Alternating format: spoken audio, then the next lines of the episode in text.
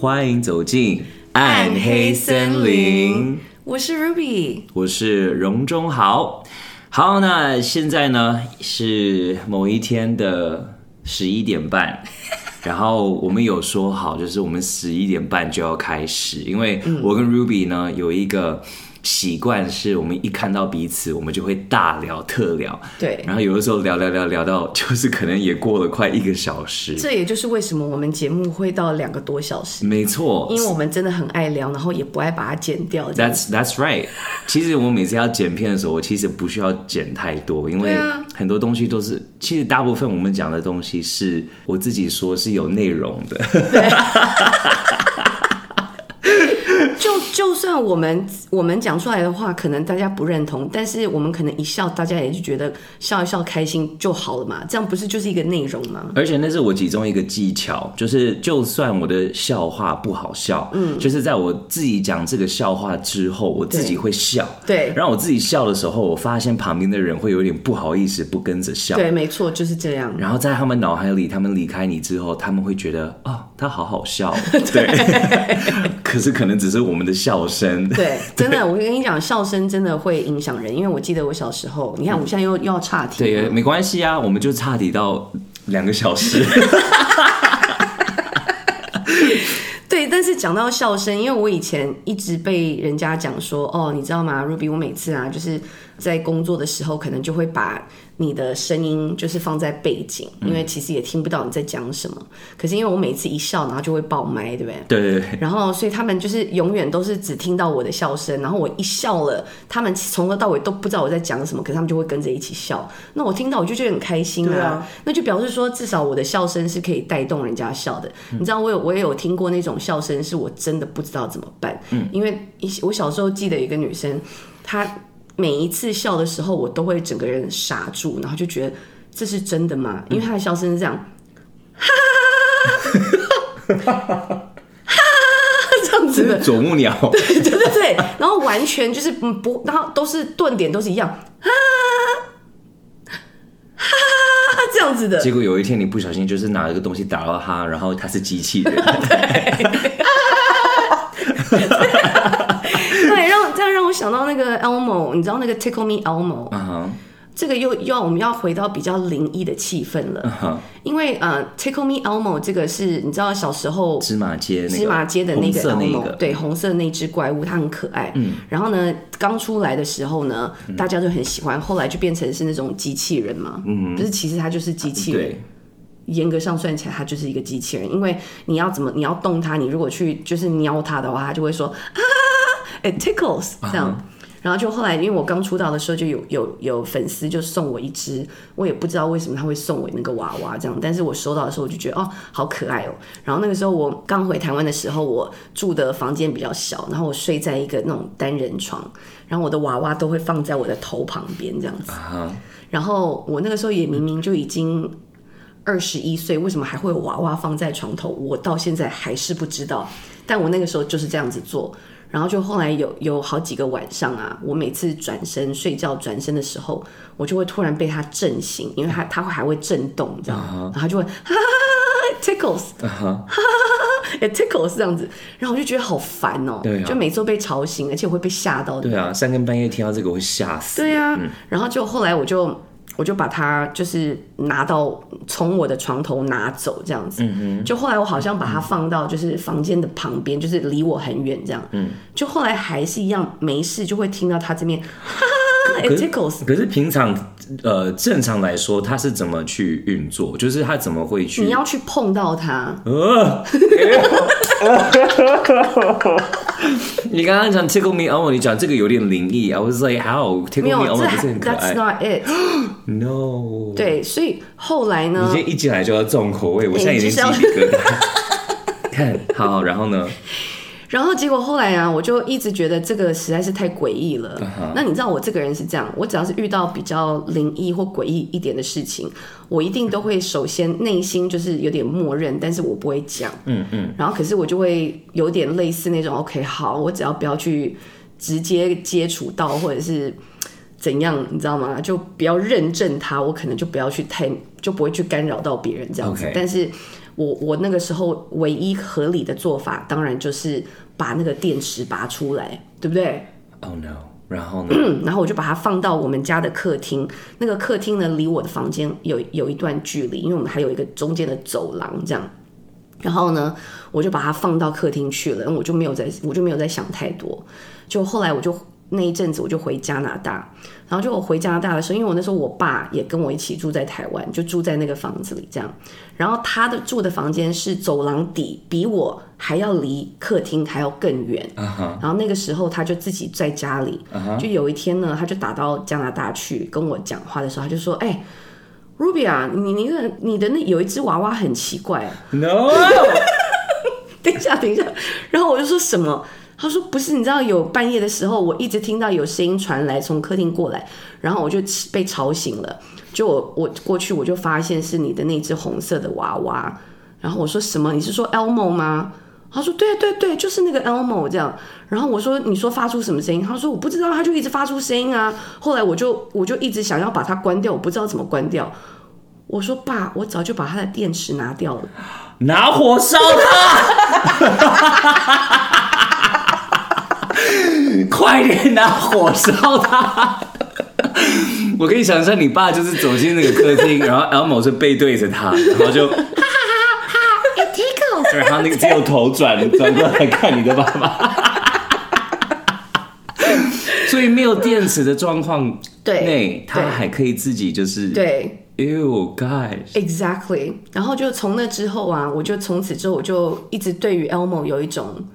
很害怕的心情。嗯，后来那个娃娃你们怎么处理？我后来那个娃娃好像就是因为我听到那件事情之后，跟我爸讲完那个话之后，我就整个人当然吓到，然后我就一面庆幸说：“哦，还好我人不在那边。”可你爸还是很可怜啊。但我爸根本没有想怎样，他他就是只是觉得这很奇怪、很吵这样。我就说：“哎，我电池早就已经拔掉。”他说：“是吗？你确定吗？”这样子，然后他还不怎么，他也没有什么被吓到这样。后来我回来台湾之后，我就就把它处理掉了。怎么怎么处理掉？好像疑似送给另外一个人。你看，你真的是送给别人，你好贱哦！人家，人家，现在你看去去看新闻，就是那个家就也被烧烧起来了。然后唯一找到的东西，在这一整个废墟，就是一个 Elmo 娃娃躺在。对啊，没有。可是你知道这种事情，就是我我自己知道。然后我如果要跟别人讲的话，那是不是就是给人家带来带来困扰？No，你送那个娃娃给别人是一个困扰，才是困扰，好不好？我好像是把它拿去捐出去的，所以一定就是送给别人的。Oh my god！那个也太恐怖了啦！Maybe OK，也许有一些工程师在听我们节目，就是你们也许可以去帮我们找出一个最呃不灵异的方式去解释为什么没有电池的状况内。这个 Elmo 还可以讲话，对啊，Maybe there's a reason，说不定有，有啊。你知道，像我我家里一一天到晚也是玩具会发出声音，因为我女儿才五岁嘛，uh -huh. 然后她反正她的玩具非常多，然后有很多那种磁铁的玩具，嗯哼，然后你知道那种磁铁就是比如说它一一整个上面都是 A B C D 这样，然后或者是一二三四，然后它每次二的话，你要把那个二找。找到，然后把那个二的磁铁放上去，它吸住的时候，它就会说，比如说 two cows、uh 这样子。嗯嗯嗯、然后呢，很多种不同的，还有还有有时候会发出什么动物的声音这样子。嗯嗯、然后像那些磁铁的玩具，我每一次经过，就算我没有经过，它有也偶尔会发出声音，就是 twelve monkeys。然后有一天你走过去，thirteen deaths。十三个死亡，好恐怖！啊、为什么、啊？是你？我觉得会不会是你本身有发出一个磁铁的功能啊？说不定，maybe 有一些人就是有一些很。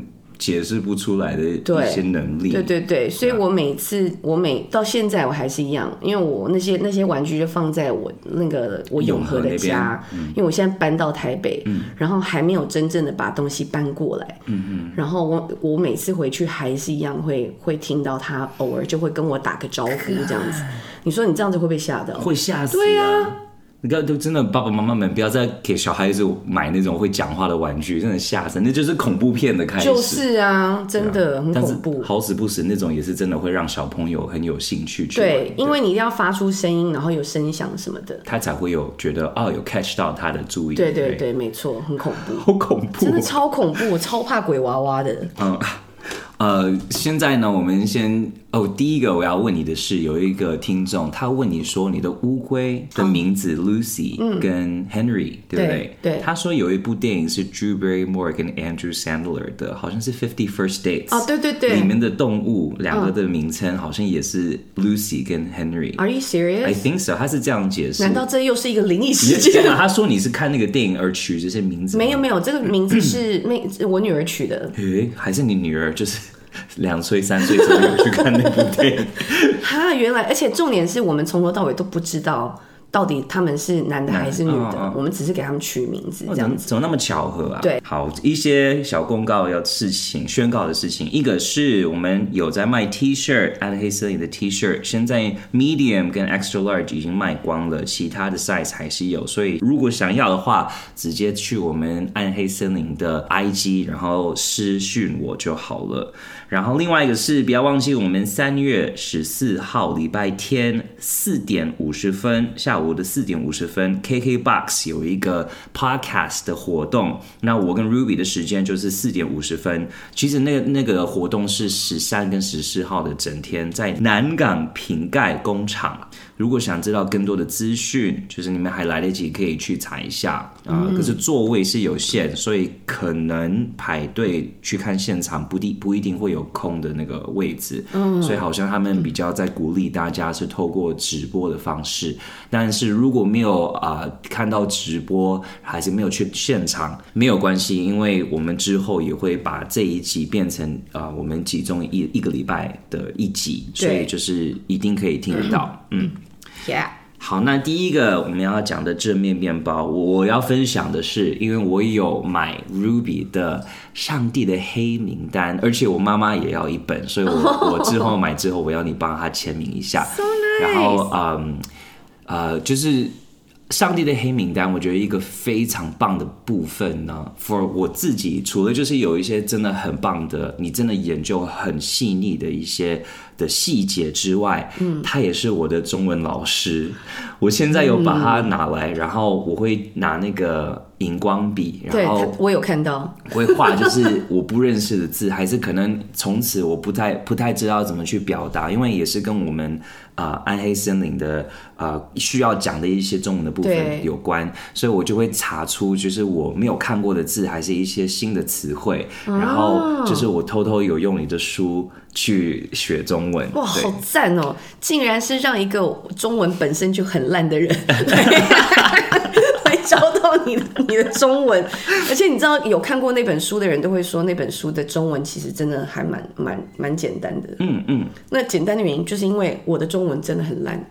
可是我就像你之前有说，就是不好的中文也有不好中文的好处。对，真的，因为因为比较好读嘛。Yeah. 然后我我想要去用一些什么比较复杂一点的文法啦，然后咬比较咬文嚼字的那种，比如说什么。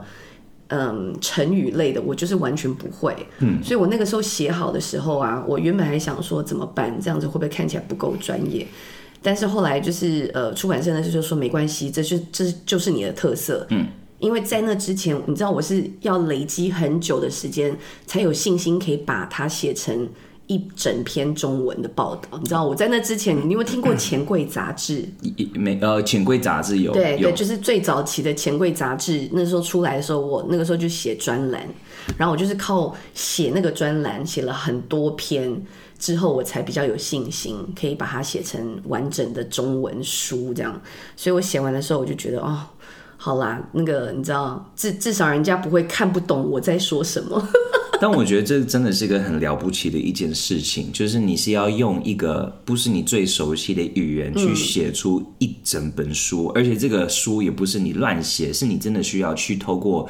很多很多的研究去做出来的一个成品。嗯、对，就是你你能做出这个成品，已经是一个 like wow，like 从旁人从你的朋友的立场，我 even 不是你朋友，嗯，都会觉得这个真的是个很不容易的事情。对啊，我跟你讲，那个时候还有一个另外一个动力，就是呃。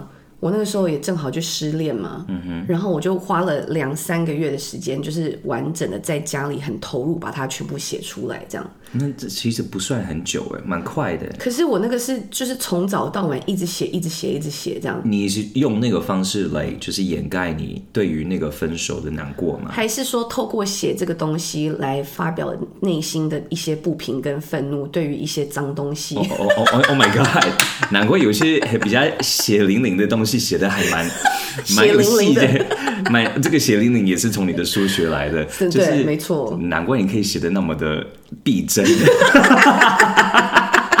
对，现在知道原因。当时内心深处有非常多的不平，这样子。天哪，那你有什么正面面包要分享一下吗？我的正面面包还蛮简单的耶，就是呃，我我我前几天就是有一次，我跟我女儿在那边，我在生她的气，因为她一直不乖这样子。嗯嗯、然后后来我就不想跟她讲话，你知道，就是那种妈妈跟女儿耍脾气这样子，嗯、你知道，就是那种哼。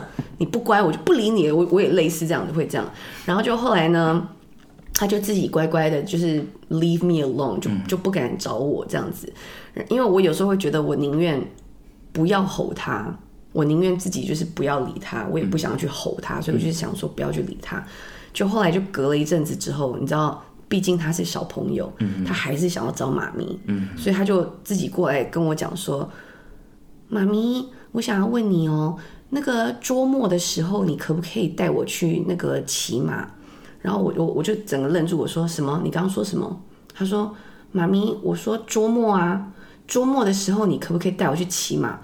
我就说：“到底什么是周末啊？”他说：“就礼拜六、礼拜天啊，周末啊。”周末，周末，周末。他说：“周末，周末。” 好可爱，他用中文跟你讲。对，然后我就整个因为听到他这样子，我就整个大笑，然后我就就突然就觉得，你知道，心中就有一一一片正面面包就出来了，觉得说，你知道，你再怎么跟你的女儿生气，她随便一个小小的动作或者是一一句话就可以把我逗笑了，因为她实在怎么样，就还是觉得她真的好可爱，很可爱，对啊，而且她平常是跟你讲英文，对不对？还是中文、英文都有，中英文都会。嗯嗯，嗯，对啊，所以他，但但是他有一些发音就是非常的可爱，很可爱啊，捉摸。对啊，捉摸，捉摸就是周末，因为他发不出周末这样子，他就捉摸这样，哦，哦，还超可爱，我就觉得这就是我的一个，对我来说是一个很很大的一片的正面面包，会提醒我说。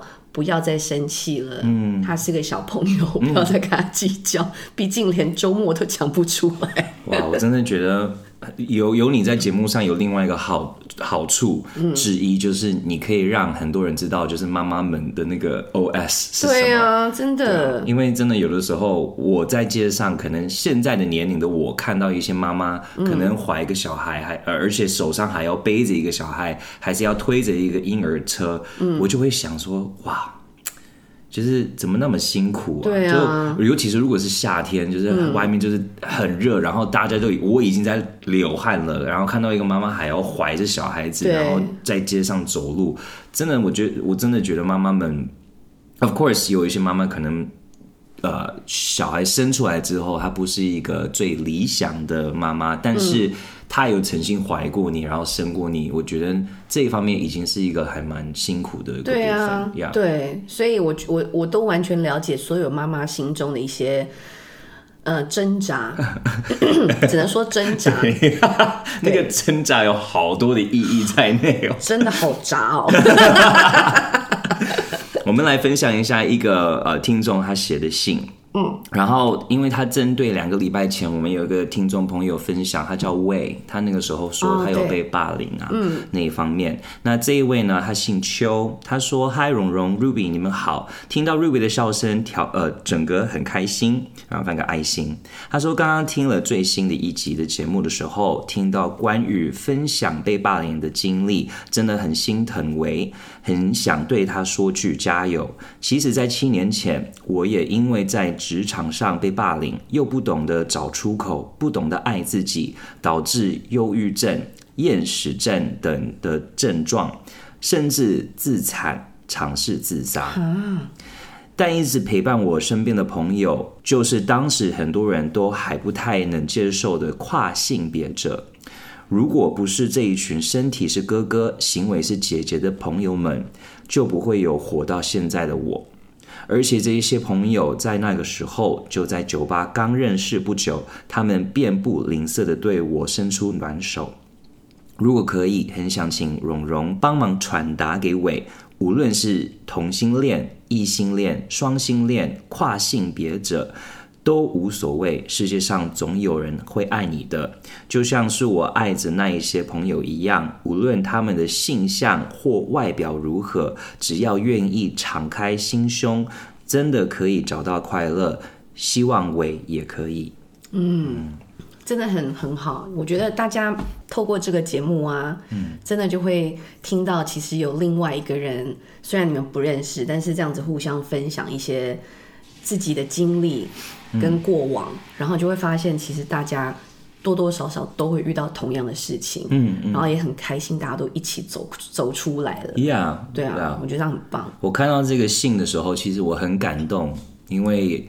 没有想过，就是有有人会透过暗黑森林，会想要跟别人就是做一些连接。嗯，然后我我觉得这位姓邱的听众，我觉得他讲的非常的好，就是呃，他自己因为有经过那种很很难受的过程，嗯，可是因为在那个当下的时候，就有一些人伸出手，就是给他一些温暖，所以他才可以就是走出来。嗯，然后。没，就是可能那个时候他没有想到，就是会伸出暖手的人，就是一个可能他之前没有触碰到的族群。对，那这个族群，我先讲，就是跨性别的这些的朋友们，其实对我来说，我从以前都非常的尊重他们，因为我觉得他无论你相不相信他的概念，就是有一些人会不相信跨性别。你可以解释一下跨性别吗？嗯，就是如果今天你是生出来是一个男生，嗯，但是你的心理、你的心灵都是很确保你是一个女生，然后你可能就是一直没有办法找出自己的归属感，在于说我是一个男生，你是说服了说服不了自己。嗯然后我觉得，就然后你慢慢的就是做一些调整。有一些人可能会真的就是做一些手术，变成另外一个性别；有一些人可能不会去做手术，他只是行为，还是他的穿着，还是他的整个给人家的感觉，就是另、嗯、就是另外一个性别。所以就是 transgender 吗？transgender、transsexual、transvestite，、oh. 就是只要是你，uh -huh. 你今天你的身份，你不是、嗯、你的身份证可能讲你是男的，可是其实你你自己认为你是。女的，对、嗯，然后有些人就是没有办法去理解这方面的，嗯呃概念跟想法，嗯，但是我觉得现在的二零二一年的我们必须要，就算你不懂。你也不需要去接受，因为那个不是你的权利去接受还是不接受。对。对。但是就是要去尊重每一个人的想法，嗯，尊重每一个人他自己想要怎么样去过生活。嗯。只要这个东西没有在这影响你的话，对。那我觉得你没有必要去说，like 拒绝到去想去阻止人家。对啊，哎，我觉得你讲的非常的好，因为不管讲什么，最终要最终需要注意的就是我们要尊重别人。Yeah, yeah. 呀、yeah，像像嗯，我自己本身从来没有没有认识任何一个就是跨性别的的人，但是我相信很多人可能不一定会讲出来，嗯嗯，但是我很多时候我就会我就会非常的嗯欣赏那些会勇勇于把自己内心的那个，比如说他内心住着一个 diva，嗯哼，对，然后他就是可以用不同其他的方式把它表现出来，嗯，因为那些人他们他们就是活得很自我，嗯，然后只要是自己开心就好，但是我相信他们。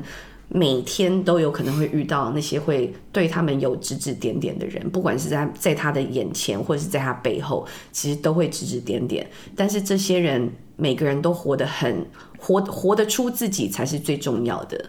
让所以我每次看到这些人，他们这个就是会把自己打扮的打扮成他心中想要的样子，然后他就每天都很开心。我就我我认识有几个人是这样，嗯、就是你知道每天打扮得很漂亮，这样我看得开心，他自己也开心。嗯、但我相信其他的人一定都会有，还是会有人会去 judge。Yeah. 就是去 去内心深处都在那边批判人家这样子，是对。但是你批判归批判，但是人家这个样子活得开心，也不会爱到你。嗯、所以你再怎么批判他，其实你只是多花费自己的脑力跟跟精神去批判别人而已。为什么不花这些精神，好好的把自己内心深处真正也想要发展出来的开心，把它。发展出来的，我觉得这个讲的真的有完全 touch 到这个社会的一些的对于这些跨性别者的想法，嗯、因为真的很多人就是会觉得啊，他就是呃可能会讲很难听的话，嗯，去骂这些跨性别的朋友，对。可是你想一想，你如果真的从一个客观的方式去看待这种事情，嗯，真正在黑暗的人是这些跨性别的，做自己，勇敢做自己，只是让大家知道他是什么样的人吗？对，还是是你在那边批评的？你是在黑暗中，还是你是在光明？对啊，就是会花时间去批评根本跟你无相关的人，嗯嗯的这些人，其实内心深处有太多不快乐了。Yeah，嗯，啊，反正这这个话题关于就是。跨性别啊，同性恋啊，这种的本来就是一个可能，，well，我觉得在一个客观的方向来看，like 我自己会觉得，like 每一个人都有他的选择，每一个人有他的权利去去爱他想要爱的人。嗯，但是 of course 我们的社会也是慢慢的需要去。去学习，去多去了解，嗯、我们才慢慢的可以去有一些新的互动跟尊重。没错，对，嗯、对啊，我觉得多一点互动，然后多一点尊重，这个是我觉得人人跟人之间最好的相处方式。你不必要去接受，还是去喜欢，嗯，但是你至少要去尊重。对啊，没错，嗯嗯。好正面哦！对啊，真的很正面。嗯哼，那我们现在就要来分享一下我们的案件。你先还是我先？都可以啊。剪刀石头布，剪刀石头布，剪刀石头布。我们一直啊，我们一直出石头，怎么回事啊？好，你你要吗？还是我？你可以选。好啦，我都我都出布了，我赢了，所以我就我来先。好，OK。嗯，今天要来讲的这个案件呢，是因为我看到最近的新闻。然后这个这个案件其实发生在二零零九年七月的时候，Okay. 然后这个是在那个澳洲的 New South Wales 的 North Epping，不知道大家对澳洲那边有没有很了解？因为我不是很了解，所以我就不想要再多解释那个地方到底在哪里这样子。嗯、对，因为我们有一些澳洲的听众，所以我们在这里装的比他们懂，我应该会蛮。对我，我只能说这个就是发生在 Australia 的 New South Wales 的一个地方叫 North Epping。然后呢，这这一件事情啊发生之后，引发了很多很多的这个揣测，然后也非常的大的一件新闻这样子。嗯、然后呢，简单来说就是在。二零零九年的七月十八号当天晚上，有一家人，就是有包括有爸爸、有妈妈，然后两个小孩，然后再加上妈妈妈的一个妹妹，就是亲戚，总共五个人，就在他们的那个 North Epping 的家里面，就后来就被发现他们被残酷的杀死了。而且他们是被呃像类似斧头的东西，就是狠狠的被砍杀，然后一个一个都是在熟睡当中的时候，然后就被凶手嗯闯闯入房间里面，然后一个一个杀害这样子。那最后被发现的原因是因为。呃，男主人他叫 Min Lin，然后他们一家人姓林。嗯哼。然后呢，这个林家人呢，他们呃全部都在睡觉的时候，那因为隔天呢、啊，他们原本应该要去他们开的一间店，他们开的是那种报社店，就是你知道，在有点类似像便利商店那样子，但他他主要是卖报纸的，然后所以他们每天都一定会开这间店，就竟然早上的时候就被他的妹妹。也是住在他们家附近，嗯哼，然后呢，就发现说奇怪，为什么没有去把他们的店打开，嗯、如期开店这样子？嗯、所以后来就想说要回回到他们家去看看到底怎么一回事，因为他们平常都是很准时会开店的这样子，然后就一到他们家之后就被发现这个残局这样子。发现的人呢，就是就是 Min Lin，就是那个男主人。嗯、OK，Min Lin 的妹妹。那 Min Lin 的妹妹叫 Kathy，然后呢，她的老公叫做 Robert。这两个人呢，是跟林家就是非常非常的每天都在往来，然后呢，他们住在附近，对，就住在附近，然后都是一家人啊。他们呢都是从就是中国移民过去的，然后他们就是非常非常的努力工作。那当然，呃，林家他们把自己在这个社区里面很成功的呃设立了他们自己的一个生意，所以大家都知道这一家人。嗯然后，所以当他们被发现的时候，这个 Kathy 他自己看到他自己的哥哥一家人全都被杀死了，对不对？他当然就这边很慌张，然后很惊吓，然后呢，他就带着她的老公 Robert 就一起打电话报警。可是报警完了之后呢，立刻大家就马上过去把这件事情就是报出来了。可是你知道这个时候其实。还有一个女儿，他们这一家人呢，还有一个女儿叫做 Brenda，当时才十五岁。这个 Brenda Lin 呢，她当时就是正好跟着学校的同学一起去一个出游个一个礼拜，然后她当时人呢就在国外，在 New Caledonia 的时候，突然之间是因为她的同学呃在脸书上面就是看到了一则新闻，Oh my God，然后呢他就。把这个新闻就是拿给 Brenda 看，说：“你看，你知道我们家那边 North Epping 发生了这样子的事情，有一家五口全部被杀害。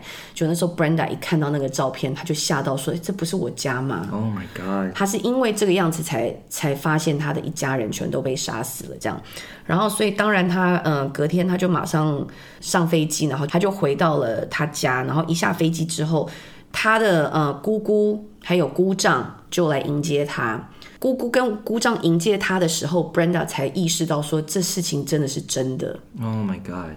所以 Brenda 就一直回想说，他在离开的前一天晚上，然后他跟他爸爸的互动，还有跟他妈妈的互动，还有他两个弟弟呢，都是、嗯、他们都是一家人，都非感情非常好。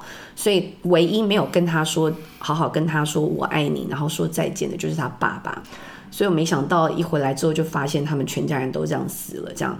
嗯，那因为他当时才十五岁，所以呢，接下来就是被安排到他的亲戚家嘛。那本来就跟他们家很好的姑姑还有姑丈，就顺势把他接纳到他们家了。嗯，呃，然后这件事情啊，就一直不断的就是被媒体报道。那他们这一家人所剩下来的这一家人，包括 Kathy 还有 Robert，就是姑姑还有姑丈这两个人都一起公开在媒体上面，就是拜托大家说，如果有任何的 information，拜托大家可以来告诉我们，因为我们这样子一口气就是你知道死了五个人，嗯然后死死况非常非常非常的凄惨，然后包括那个两个小小男生，他们呢都。都是被狠狠的被砍杀，不知道是多少刀这样子，然后所以他们就一直希望有人可以来帮忙破案。就事情过了大概差不多好几个月之后呢，突然案情急转弯，因为呢警方就开始把嫌犯呢就锁锁定 Kathy 的老公 Robert Robert。那首先要讲到 Robert 这个人，你知道他他其实是一个耳鼻喉科医生，uh huh. 然后他从就是广东移民过去，就是跟他老婆一起移民过去这个 New South Wales 之后呢，他原本是先开了一个呃中国餐厅，uh. 然后这个中国餐厅就是没有成功，后来就必须要把它收掉。那之后呢，他就好像有一点呃，工作方面就有点起不来，上上不上下不下的那种感觉，所以后来警方就有在怀疑说，这个 Robert 他会不会是呃，身为是姑丈，但是他其实非常非常的羡慕林家一家人的这个成功，也就是他老婆的哥哥。一家人呢都活得很开心，然后有三个小孩这样子，然后呢生意也非常的兴隆，然后呃钱赚的很多。他有没有可能是因此啊就非常的嫉妒嫉妒他们这样子？那可是为什么他们会有这样子的揣测呢？哦，我要先讲 Robert，他的中文叫做谢连兵，OK，嗯哼。然后谢连兵呢，因为这整起案件就是在华人社区里面。十分震惊嘛。嗯、那警方当然对此高度的重视。那在杀人事件发生了十个月之后，警方就在谢连兵，也就是 Robert 的车库地板上面发现了一个污点。血吗？对，就是一个血的污点这样子。然后结果后来他们就发现说，那个嗯，这个 DNA 啊，就是这个污点的 DNA 里面竟然包含了整个林家的两个儿童跟成年人的 DNA。哇哦！对，所以它一个 mix，对，就是一个 mix，就是只有一个小小的污点，但里面竟然有四个人的 DNA。Shit！对，所以后来啊，就当然那个时候在二零一一年的时候，他就被高度。高度怀疑，然后因此就被逮捕，然后接下来他就一直陆续的开始在那边想要呃不断的上诉啊，然后打官司，uh-huh. 然后在打官司的经过了长达了十二年的审判，后来他终于被定罪了。可是呢，他从头到尾他都一直拒绝认罪哦，嗯、然后他就多次提出上诉的请求，但是后来法官呢、啊、就在今年，也就是上个月的时候。才判决说，因为他觉得这个谋杀极度令人发指，觉得他做的这件事情实在是太恶心、太恐怖了。因为呢，他在他们在整个开庭的过程当中，还发生了非常多的一些大大小小的一些事情，比如说有很多的细节就开始慢慢的显现出来了。嗯、像当时呢，呃，他们在发发现惨案的当下。据说啦，就是他的他的老婆 Kathy 发现他的哥哥一家人死在那边的时候，对不对？他当下不是就是很惊吓嘛？对。然后他就想要往那个就是房间里面走进去，因为他想要去找。他先是发现了一具尸体之后，他就想要到另外的房间去，然后准备要走进他哥哥还有嫂嫂嫂嫂的房间里面去的时候，他正准备要走进去的时候，突然之间，她老公 Robert。就是谢连兵，他就从他的背后抱住他，就跟他讲说：“你不要进去，哎，不要进去，不要看这样子。”就是光是这样子一个举动啊，那当然法官还有那个检察官就认为说，你光是这个举动就是有问题。如果你当下不知道里面有多少人死在这个家里面，你为什么会第一个当下的动作就是拒绝进去那个房间，而且竟然要跟你老婆说你不要进去，因为因为你到底在怕什么？你到底知道了什么？这样子正常，I don't know, I can't say 正常，但是也许比较多人的反应在那个情况，你会想看看。嗯，就是就算你已经看到有一些尸体，也许有些人还活着啊。对，你怎么知道他真的已经是惨死了？对，然后呢？而且他在他在发生事件之后啊，那个他老婆在惊吓的当下，一直需要他待在旁边陪伴他，因为他们在打打电话报警，对不对？嗯。可是不知道为什么，谢连兵当下就说：“我不想要待在这个房子里面，我要出去。”所以他就拒绝待在这个房子里，所以他的种种的一些呃当下报案的行为，就让检察官非常的怀疑。然后又在外加呢，因为嗯，他们就说，你知道他们的那个 newsstand，就是他们邻家开的那一间店。在过案发完没多久之后，就变成这两个人来 take over，哦、oh.，就是他们就变成他们要继续来 run this business，、嗯、这个生意还是要继续做，uh-huh. 然后所以他们不管是什么原因。想或不想，但他们因为接受了这个工作，还有接接下来这个生意，他的这个动作就马上就让人家很怀疑嘛。所以对检察官跟警察来看，这个是一个杀人的一个动力。对，没错。然后，所以又在讲到他的大女儿 Brenda，uh-huh. Brenda 呢，当时在呃发生这个这起案件的时候，他他他当然当时才十五岁，她也不知道要怎么办。结果后来就是有他学校的校长也曾经就跟警察就透露说，在他们全家人的这个葬礼在举行的时候，也就是呃案发的隔一个礼拜之后，有一个非常大型的一个葬礼嘛，因为毕竟是五个人这样子，然后。那 Brenda 就自己坐在那边，然后那个校长就在旁边看到有一个举动，让他觉得心里感觉就是有点不妥，就怪怪的。是什么举动呢？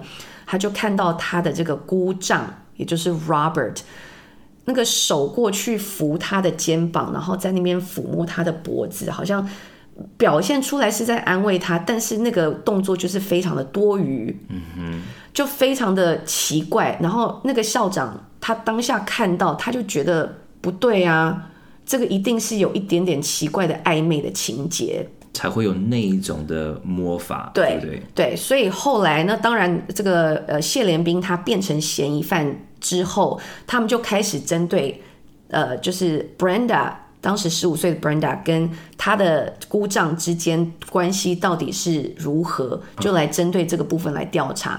后来原本啊，这个十五岁的 Brenda 并不想要承认，因为他觉得这跟他们家人被杀是完全无关的。嗯哼，有关于他跟他这个 uncle 之间的关系，oh, no, 他跟后来才透露出来。No，他跟舅舅有搞关系哦？不是跟他搞关系，而是他从在可能十三岁开始。他的 uncle 就对他有一些不当的举动，uh huh. 然后呢，就是开始对他有一些呃抚摸啦，或者是去去弄他这样子。那他一直以来他都不敢说，因为他只是觉得 OK，那可能是呃我自己的的关系，因为他长得比较高大，然后看起来比较成熟，然后可能也因此啊，就让。呃，对方可能有机可乘，他自己会觉得是他自己的问题，这样，哦、所以他当时就没有这样子，他就不想要说出来。后来一直到真的在在侦办这个案件的时候，然后警检察官还有一些就是警察在突破 Brenda 的新房之后，他才陆续透露说，那等到他他的爸妈还有弟弟还有他的这个嗯阿姨被杀了之后呢，他。去到他的姑姑还有姑丈家住，接下来的日子就是变成他的姑丈真正的开始性侵他。Oh shit！对，然后呢，他也就觉得，呃，这件事情他也不可以跟他姑姑讲，因为他他姑姑 Cathy 呢，从头到尾都一直在帮他先生，就是一直在声称他是无罪的，然后他是无辜的，然后他是被冤枉的，这样。所以，而且现在他这个姑丈跟姑姑已经是这个女儿 Brenda，对，已经是他的最后的家人了，所以他也会在那个当下，他也会不好讲。嗯，对，对，没错。所以后来就是因为这个 Brenda 呢，他又在庭上终于愿意出来作证，说，呃，对啊，我。我我跟我的姑丈的确是有脱序的行为，有越界到我们之间的关系。嗯、那这件事情是不是有影响到他最后的判决呢？事实上是有的，因为后来这个检察官就说，他们觉得这个嗯谢连兵 Robert。他的动机很简单，就是他对于他的十五岁的这个侄女有一个变态的一个性欲望，他为了想要得到 Brenda，所以呢，他就干脆就把他们全家人给杀了。嗯、那为什么他们会认为是他做的这件事情？还有另外一个原因，就是警方发现，在案发现场完全没有打。打斗的痕迹也没有被人家破门而入这样子，所以也也就是说是熟人才会知道说他们在什么时间在睡觉，然后呢就呃跑进去，而且是一个一个非常的有顺序、有秩序的方式去到每一个房间，然后狠狠的去拿斧头去把对方砍杀死亡。那后来呃就是他们发现说。唯一没有去到的房间就是 Brenda 的房间，oh. 因为他的那个脚步啊，还有一些他杀害的那些顺序啊，uh huh. 到最后每个人都被杀了，就只有 Brenda 的房间没有人去过，uh huh. 所以大家就猜测，就是说这个凶手一定是知道 Brenda 不在家，嗯、而且对他们家里的每一个人的成员都非常的熟，嗯，然后呢，后来因为他在杀的过程当中，就是留下了一个斜脚印，嗯哼，然后呢，这个斜脚印。被警方就发现说什么牌子的一个鞋子，然后警方就安装了一个窃听器，然后呢就故意透露说，哦，我们呢在案发现场发现了这个鞋脚印，然后呢，呃，我们发现这个鞋脚印是来自什么牌子的鞋，这样，然后就故意把这个讯息透露给 Kathy 知道，就 Kathy 就回去就跟 Robert 讲。那 Robert 一听到这件事情之后，就被拍下来说，立刻把他的这个同款鞋子还有鞋盒，立刻就把它剪掉了，就把它剪碎，然后丢掉这样子。所以他的这些种种的举动，又在外加说他在车库里面留下的那个小小的污点，都有这家人的 DNA。所以反正警察就针对这几个点，他们也陆续跟监他好几个月。所以后来就正式把他。逮捕了。那逮捕之后呢，他总共哦，你知道他二零一一年因为高度嫌疑就是被捕，对不对？嗯、那到二零一七年的时候，谢连兵就被判处五项无期徒刑。嗯。他始终就是当然拒绝认罪，但是因为他提出了很多次的上诉都被拒绝，所以刚才有说过嘛，就是他的整个官司打了长达十二年的时间，好久。然后他就是终于被定罪了。嗯，那他的他的妻子 Kathy 呢，每一次都是出现在法庭上面，然后在他判决后就默默离开，但是离开的时候还是有着对着媒体说。我我先生是无辜的，我一定会继续陪伴他，把这个官司打下去，这样。然后，所以他跟这个 Brenda 就是他的侄女之间的关系也因此就破灭了。因为你知道，一个是他自己的哥哥全家被杀，然后全家被杀害之后呢，还发现据说她的老公有跟她的侄女有一些越轨的行为，这样。所以他他自己本身。好像现在就变成孤孤独一个人在奋战，因为她还是选择相信她的老公这样子。然后，所以后来这件事情啊，就在上个月才被判处，就是说这个五十七岁的男子，就是谢连兵呢，将在监狱会度过余生。而且大法官就称他说啊，这个杀人事件真的是极度令人发指。那现在唯一剩下来的这个 Brenda，她已经差不多二十一岁了，嗯，然后就是现在已经成年了。那还好，他身边有非常多的好朋友，从一开始就一直陪在他身边，嗯，然后呃，就会让他感觉不会孤单。可是他在这件事情发生之后呢，也有非常多的陌生人啊，就一直陆续的去，就是写信给他，鼓励他，还有就是一直帮助他，就希望他可以走出来这样子。所以，呃，Brenda 就最近他才在媒体上面公开的讲出说，对，我愿意承认说，我也怀疑我的姑丈呢是嫌疑最大的人。嗯嗯，因为他之前都不愿意承认，是因为他不想要去谈论他跟他之间发生的一些。呃，越轨的行为，这样，那他现在已经慢慢成年了，然后他也想要去好好的正视他小时候所发生的这些心中的阴影，所以他才愿意这样子讲出来。但是他还是不愿意去透露细节哦，他只会愿意，他只是愿意说，他的确对我做了很多事，嗯，而且是从嗯。全家人被杀之后，他一搬进去之后，反而更厉害、更夸张。嗯，然后他必那个时候必须要面对失去全家人，但是还要还要必须要继续留在这个恐怖的家，嗯、因为他能够依靠的人就是这两个大人。两位，对对对，所以嗯，后来现在呢，当然他现在就已经在在监狱度过余生了。这件事情就是林家全家被杀害的这个大案件。就是成为这个啊、呃、澳洲的史上一个非常非常令人震惊的一个案件，嗯，这样，哇哦，嗯哼，刚刚我完全连嗯哼都没有都没有办法，嗯哼，因为就是我真的完全投入到你讲这个故事的方式，嗯，嗯哼，对，我觉得你你你讲的真的很很清楚，就是让整个细节、整个过程、整个 everything，就是让我就是刚刚超级投入的，真的吗？真的很投入。你知道我到现在我还是会一天到晚在想说。我要讲故事的时候，我还是会遇到，你知道的，因为我用英文想。然后要把它转转成中文，就是会很 K。但我相信听我们节目的应该都还蛮习惯我们讲话这样了。对，已经很多人至少是讲我啦，就是说，就是就算你的中文不是那么好，但是他们还是可以听得出来，就是我在讲这个故事的步骤。所以就像你说，有不好的中文，也有不好中文的好处。对啊。但我觉得你真的讲的非常的好，而且让我有很多的想法，比如说。呃，像那个 Robert 这个故障，他进去这个家的时候，嗯，因为大部分的人，你如果醒来，然后你第一个看到的是一个陌生人拿着这个斧头，对，你一定会就是有挣扎，还是会有某方面的可能。你知道慌张，一定会就是碰到旁边还是什么，就是会会至少会比较有奋斗的那种的概念。对。但是如果是今天是你认识的人，你醒来看到是你认识的人，你可你可能第一个反应不是会想要去攻击，还是去反反反抗这个人。嗯。所以就是你讲说。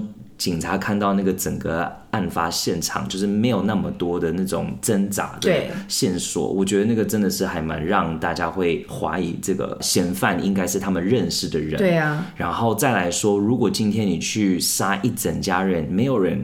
我比较少是有人就是无聊，然后去杀一一整家人。对，所以你如果去呃那个案发现场没有少了一些东西，比如说没有去、嗯、去看他们隐藏钱的地方啊，还是就是偷一些他们的珠宝，没错没错，就会更让检察官跟警察知道嫌犯应该是认识他们，而是是有就是他跟他这一家人的仇去做出这样那么恐怖的事情。对。对，所以他的他他后来被调查出来，还有另外一些其他的细节，像比如说，除了他去弄他的侄女，对不对？嗯。后来就是呃，就是 Brenda 的妈妈的日记，在他死后有有被挖出来，那其中可能就有被怀疑说，他好像是疑似有跟这个 Robert 可能有婚外情的状况。哦。所以呢，大家就说这个谢连兵啊，非常的。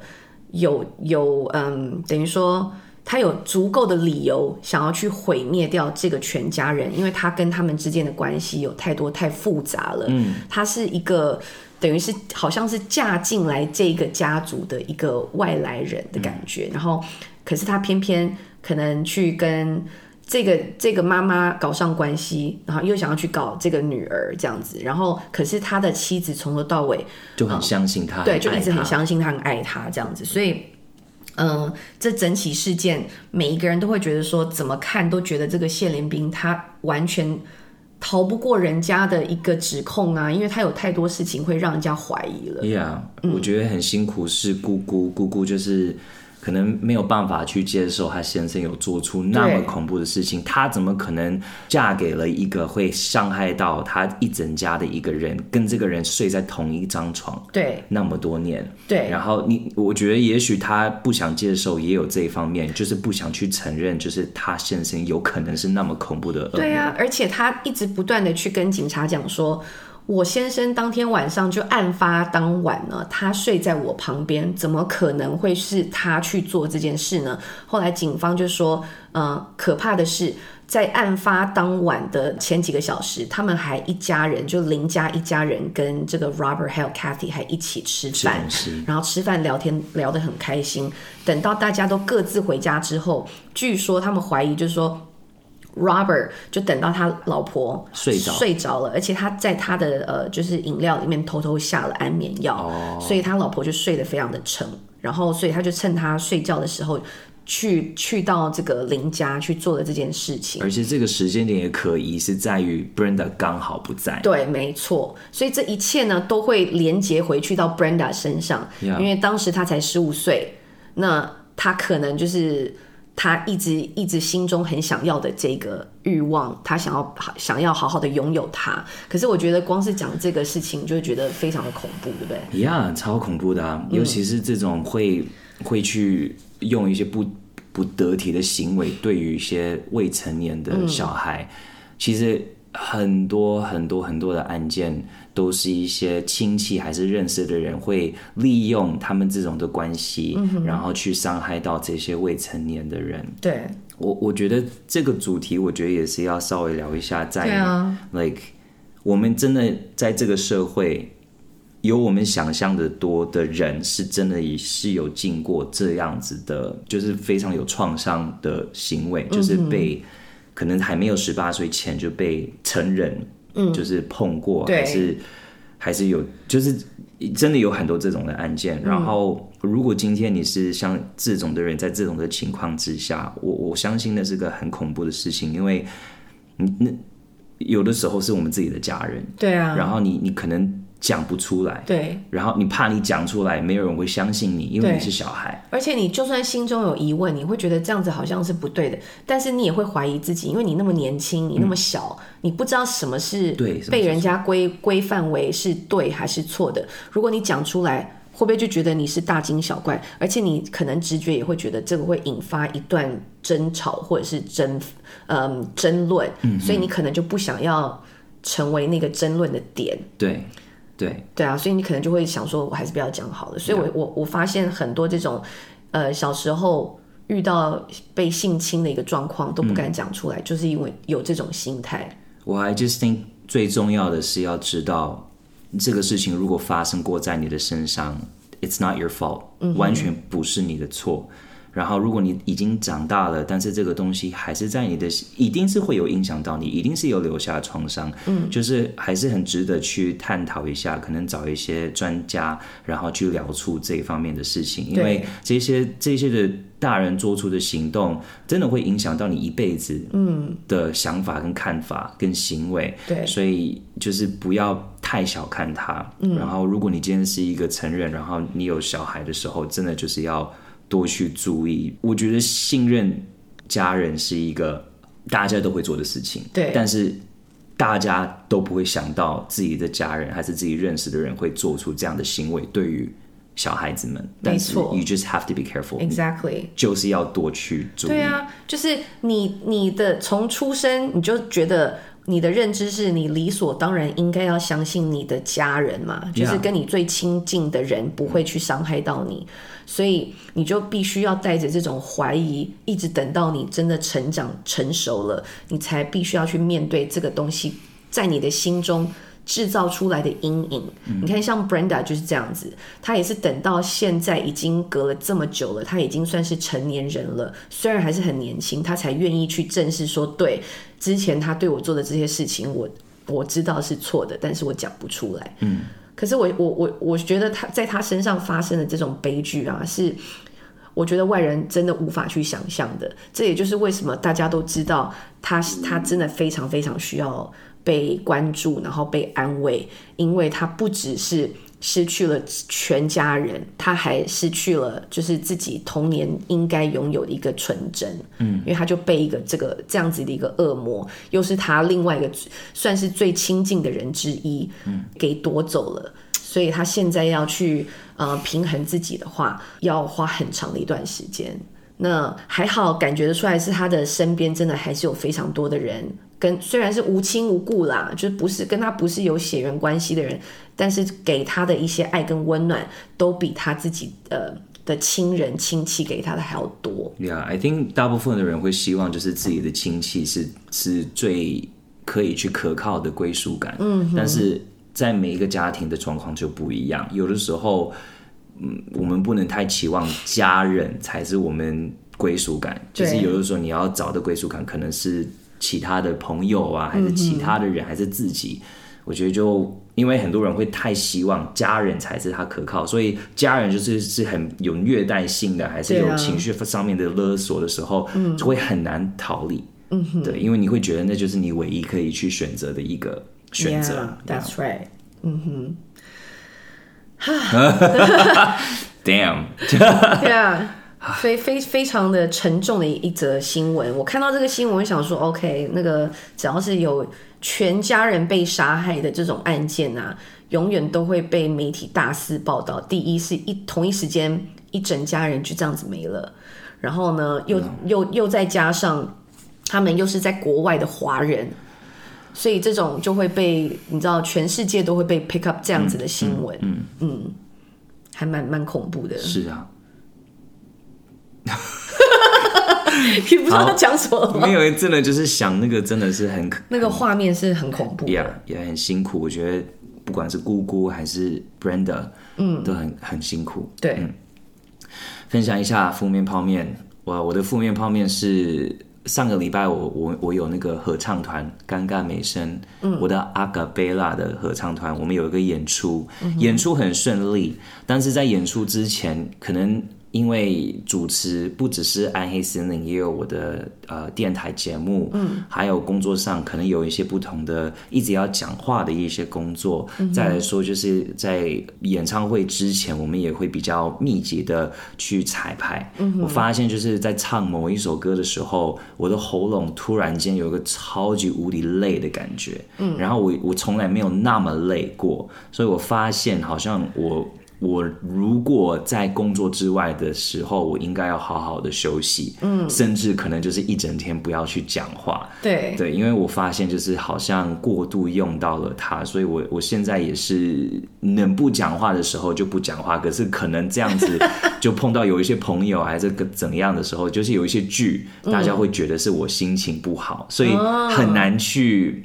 你知道想要休息，可是你你得得要去有一些社交的活动，啊、所以你也不能完全不讲话。所以我现在只是在找出这个平衡，但是有在有在试图的多去休息，让自己的喉咙不要过度的去用它。嗯、我完全了解啊，因为我以前做电台的时候，每天做电台现场，然后每天都在讲话，然后讲到我后来变成就是回到家，我真的就是不爱讲话，所以。我以前到现在，我都不是一个会在电话上面跟人家聊天的。你有没有发现，我们不会电话上面聊天？哦，对啊，看到彼此噼里啪啦、噼里啪啦，然后一离开就不讲话。对对对，见到面面对面的时候，我就可以讲很多，然后可以聊得很开心。嗯。可是我不喜欢讲电话，因为也是一样，就是我我会遇到的问题是，我们是以讲话为生的这样子，然后可是。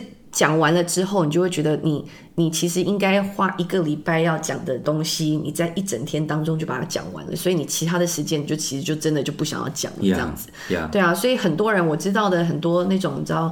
呃，主持界的大哥大姐们，据说他们其实也是这样子，就是工作以外的时间，他们回到家，他们是真的很少讲话的。嗯，那我，我也是，我也是曾经有感觉非常的嗯愧疚，嗯，因为我之前呢，就是在做电台的时候，可能我爸爸有几年他会从加拿大回来台湾跟我一起住，嗯，然后跟我一起住的时候。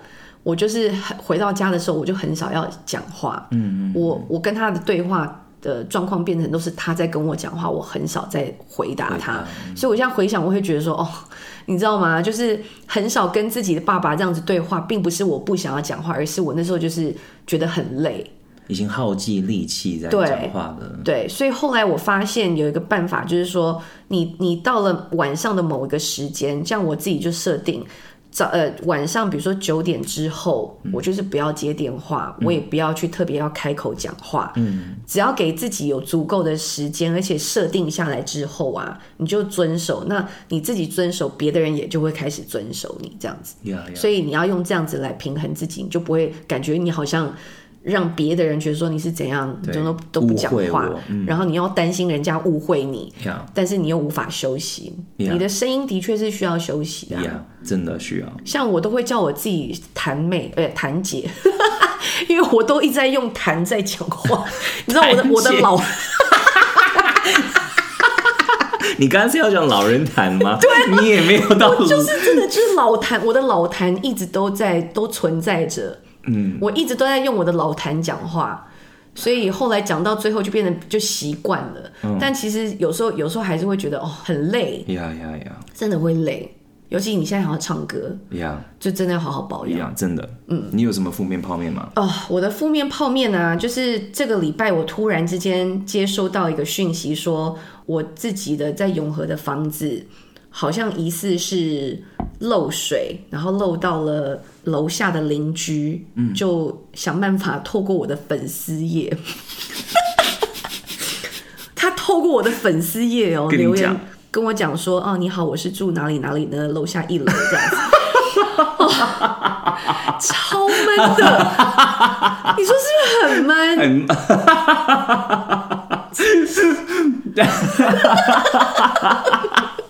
It's like Ruby 今天做了什么活动？Ruby 今天主持什么节目？Ruby 这边啊，不好意思，鲁小姐，你那个 怎么样？怎么样？对啊，好解，真的很解。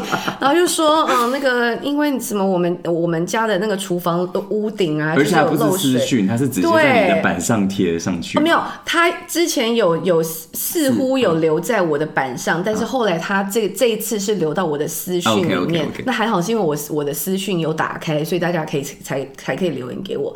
我之前还有有收到，也是真的不知道是哪一个邻居就跟我讲说，啊、卢小姐，那个半夜的时候啊，可不可以就是不要有太多的敲打的声音？然后我就想说，什么敲打的声音？到底什么敲打的声音？我到现在还是不知道哎，你知道吗？因为你知道那个就是墙壁跟墙壁之间，不管是。左边还是右边，还是楼上还是楼下？Uh. 其实不管是哪里在做的声音，其实都会混在一起。嗯，对啊。对我来说，我根本分不清楚到底是楼上楼下还是左左右。Uh.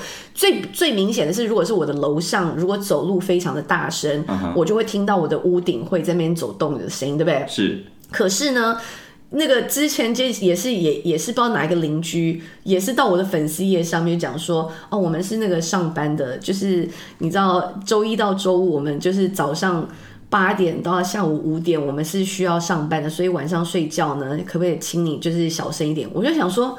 其实根本不是我啊，因为我半夜也在睡觉，我也不可能会在走动。为什么你就认为是我呢？大家都很喜欢抱怨你，我觉得。对，然后我就觉得说，你知道，因为他们也找不出其他的原因，嗯，所以他们就只好来抱怨我。因为那一阵子我，我我很多时候我其实根本不在家，所以他们说声音从我的那边发出来。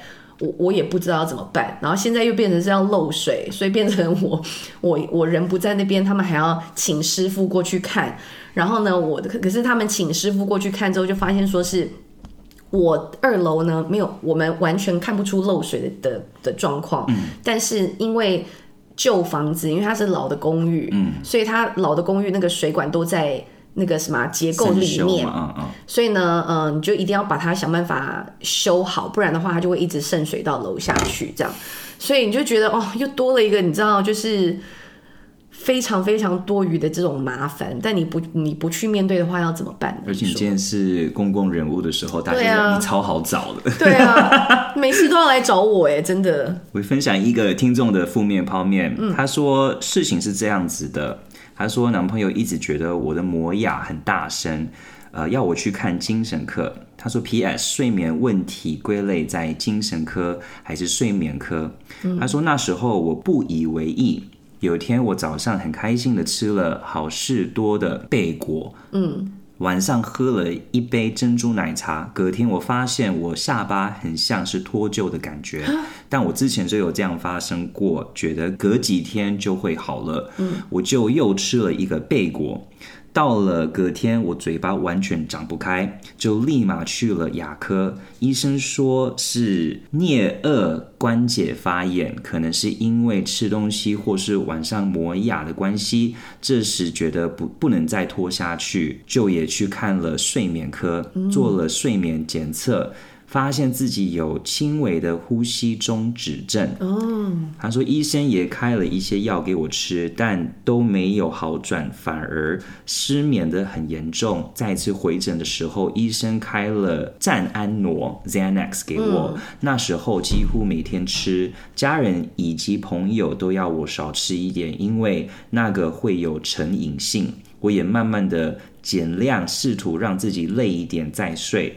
到前几个礼拜，我终于已经完全解掉了。但这几天又开始失眠，又开始吃药睡觉，怕会重蹈覆辙。但我告诉我自己，一定要变回健康的身体，规定自己每天早睡早起，希望能够完全戒掉药品入睡。这就是我大碗的负面泡面，然后加一点点的正面面包，嗯、然后他又附一个图片，就是他做那个那个睡眠的检测的样子。哦，OK，其实还蛮，我没有看过这种的。机器，可是哇哦，还蛮特别的。对对，真的那个呼吸中止症啊，嗯，睡觉的时候真的，因为我后来也发现我也会这样子。真的，其实睡觉你做梦做在做梦，你在睡觉都感觉自己好像没有办法呼吸，会突然醒来 那种感觉。对，对，真的会感觉呼吸不上来，那种感觉是很恐怖的。所以，如果真的严重到已经影响到你这么这么的。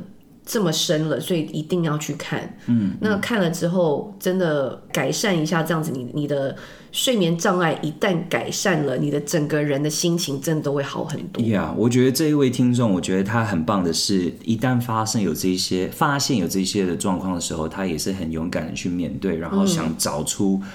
为什么他会有这样的症状？嗯、除此之外，他也很努力的不想靠这些药。嗯，因为我有很多身边的朋友，因为有这些症状，他也逼不得已要靠这些药品让他入睡。可是他可能没有那个意图想要去戒掉，已经变成是一个依赖了。对啊，对啊。但是能用最自然的方式，可能是也是最。健康，嗯，对对对，所以加油！我希望你可以找出最健康、最自然的方式。至少你已经踏出第一步去看医生了，然后又检测了，这样子最好了。我觉得张不开嘴巴很恐怖哎。对啊，嗯嗯。好，我今天要讲的案件呢，嗯、这个是我在 Sixty Minutes Australia 还有 Wikipedia 跟 Hickory Record dot com 找出的一些资料。嗯，这个案件呢，我叫做 Zara Baker 的案件。你有听过这个人吗？没有。嗯，我之前也没有听过，但我觉得这个案件真的是还蛮特别的。嗯，OK。那 Zara Baker 是在一九九九年十一月十六号出生的，也在澳洲。我们今天的主题是澳洲主题，在一个城市叫 Wagga Wagga，我觉得好可爱的一个城市名称。澳洲还蛮多这样很可爱的名字。然后呢，他妈妈是叫 Emily Dietrich，爸爸叫做 Adam Baker。妈妈生了 Zara 之后呢，这个 Zara 不是那个服饰店的 Zara，它是 Z A H R A，要多加一个 H。OK。他生了 Zara 之后，他就有那个产后抑郁症。忧郁症。嗯，因为这个关系呢，他就很早期就抛弃了 Zara，然后就离开了这个家，嗯、所以就留给 Adam，留给爸爸一个人去照顾。然后我有去好奇这个产后忧郁症，他为什么有些人会有这个症状？嗯，做出来的研究是说，是如果你的甲状腺的那个荷尔蒙就是降低很多的时候，嗯、很容易就会有这样子的产后忧郁症。我就是这样。嗯嗯嗯。嗯，所以我我知道这是一个真的很多很多妈妈会有的一个状况，是真的的一个。不是他心情故意要去有这些的忧郁症，是真的是一个身体上面的反应。对，嗯，好，那在 Zara 五岁的时候呢，爸爸 Adam，因为他可能一个人在 Wagga Wagga 觉得很辛苦，所以他就选择搬去另外一个城市叫 Queensland，在二零零四年的时候，嗯，然后跟他自己的爸爸妈妈住，所以这样子就是呃爷爷奶奶也可以帮忙照顾 Zara，然后他自己就是在一个糖工厂上班。嗯哼，但是在六岁的时候呢，Zara 他就确诊有癌症。哦，那么年轻就有癌症，对，他有两种癌症，一个是骨癌，然后另外一个是肺癌。哈，对，六岁，六岁，嗯，仅仅六岁的他，因为有这个确诊之后呢，就必须要做一些手术才可以活下去，嗯、所以他很早呢，他的腿就要被截肢，哈、嗯，他的左腿被截肢，然后他也需要就是装那个助听器。对。可是后来的他在那个时候癌症是有被控制好的。哦，OK，好。那在这个时期，因为爸爸也是很辛苦，一直要带女儿去看医生，所以可能他有一点寂寞，所以他就在网络上去一些社交软体上面想去认识一些新的朋友。嗯，所以刚好在某一个网站叫 IMVU，他就看到了一个账号，让他觉得哦，这个人还蛮特别的。这个账号呢叫做 Gothic Fairy。哦，听起来就有问题。哥，right，我们平常人看到会觉得那就是一个红旗，就是觉得这个不要去靠近。靠近。对，这个 Gothic Fairy 的意思就是哥德式精灵，也可以是说暗黑精灵。嗯，然后后来发现这个 Gothic Fairy 的真正的身份是一个住在美国 North Carolina 的一个女人，叫做 Alisa Fairchild。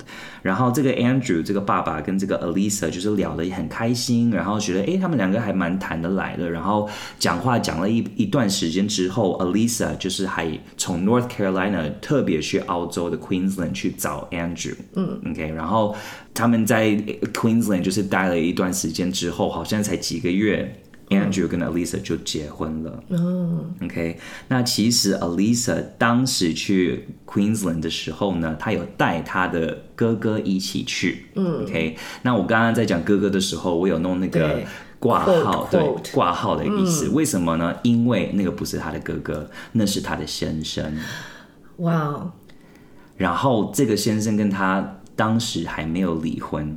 可是他也假扮成他哥哥，他也假扮成他的哥哥。Wow. 为什么呢？因为这个这个先生跟他一起去的时候呢，其实他们已经知道 Zara 这个女人嘛。嗯。然后他知道，如果他说他是 Alisa 的先生的话，那当然 Andrew 就不会想要跟他继续交往下去。那好像这个先生对 Zara 也有意思，他好像是有那个恋童癖。嗯。所以他知道，如果他说他他的身份是什么的话，而不是呃，而不是骗那个 Andrew 说他是 Alisa 的哥哥的话，那 Andrew 就不会让他靠近 Zara。哦，所以他是用这个骗人的方式，就是想要靠近 Zara 跟他他们那一个家人。嗯，好，那这个时候其实 Alisa 已经结过婚六次了。哇！但是他都没有跟 Andrew 讲过他结婚过六次，哇塞，六次，六次，OK。所以他们就是在澳洲的时候就是很恩爱啊，然后就是很很开开心心的。所以 Andrew 就觉得啊，这个可能会是我下一个想要走下去的人，那我、嗯、我就是就好好谈恋爱吧。嗯，所以在二零零八年的时候呢。他们就决定了，就是要一起搬回美国住，离开澳洲。嗯，但是还没有离开之前呢，其实 Zara 的癌症又复发了。哦，所以那时候 Zara 几岁？这个时候 Zara 九岁。OK，所以还是非常非常小，真的很年轻哎。对，然后有很多人其实是有一点觉得这个爸爸他。呃，当然，这个爸爸他可能也真的真的怕寂寞，他可能真的是没有办法一个人照顾他女儿，他可能真的是真的很渴望一个陪伴。但是你要知道，澳洲它就像台湾是有健保国、嗯、国家的健保，嗯，但是国家的健保它就是可以给你你需要的一些，如果你今天有癌症的话，它可以给你你需要的一些的治疗的方式，而且你可以付得起。但是你要知道，在美国，美国是。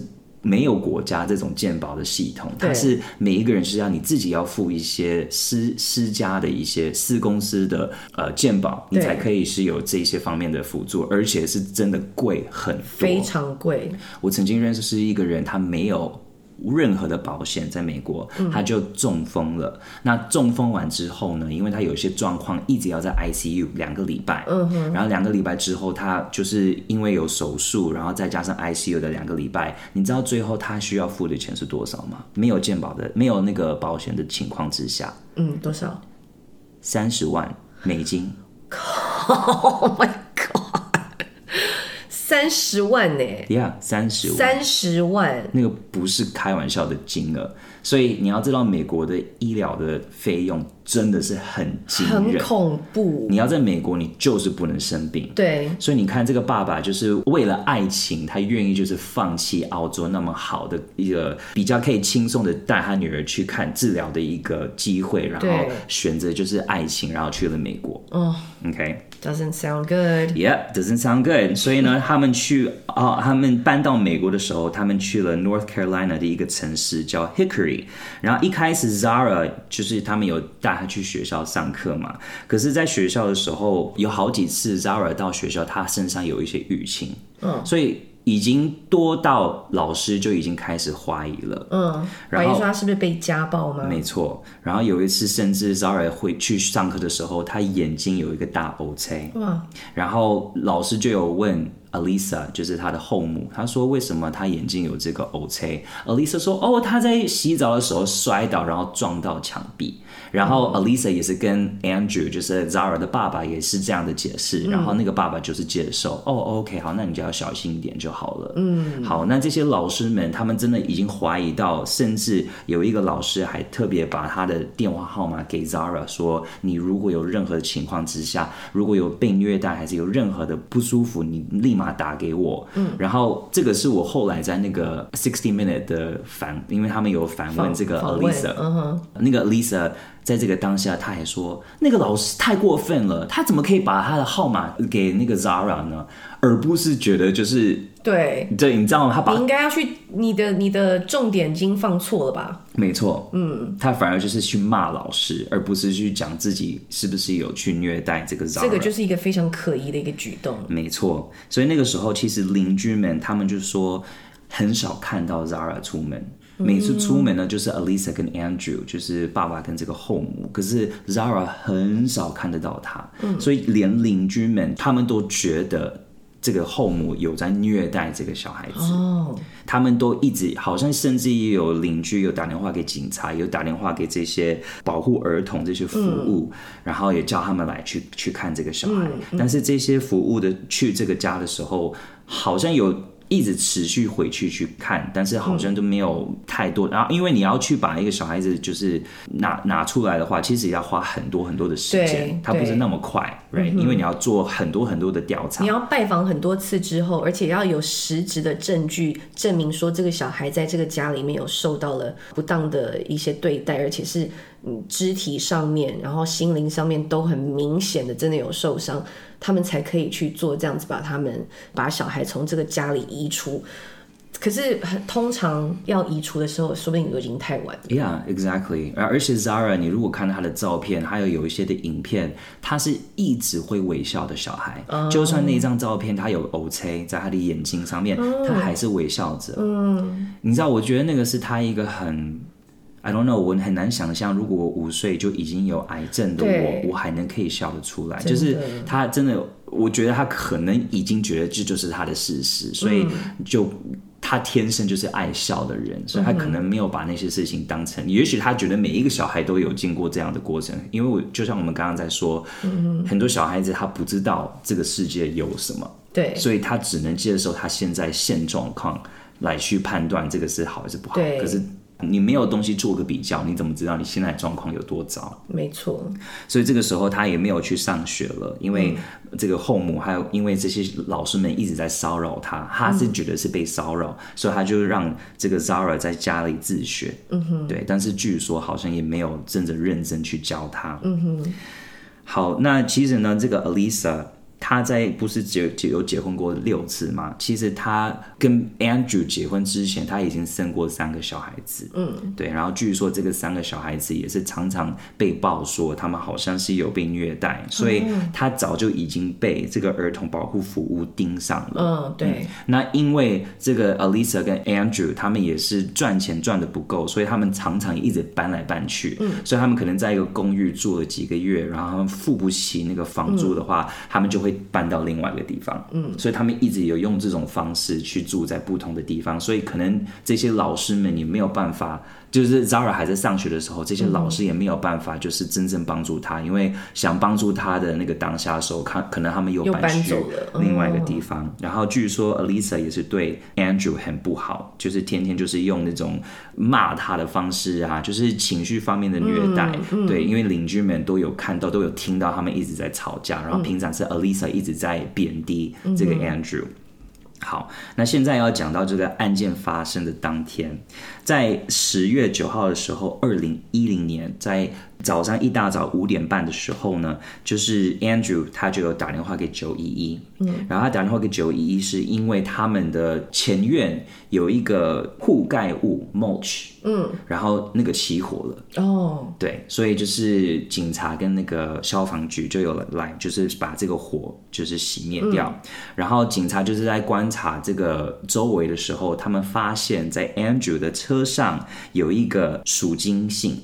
ransom note。哦，oh. 对，赎金信好像是叫赎金信，反正就是如果你今天有人绑架一个人，他就会留那个信。对，对，然后他们就是去看这个信的时候，发现就是这个信是要写给 Andrew 的公司的老板，就是一个勒索的信，对，勒索的信。Uh huh. 然后这个老这个老板叫做 Mark Coffee，嗯，这个信上面是写说他们想要绑架。Mark 的女儿，嗯，然后说，如果你们不把一百万的这个赎金给我们的话，我们会把你的女儿弄死。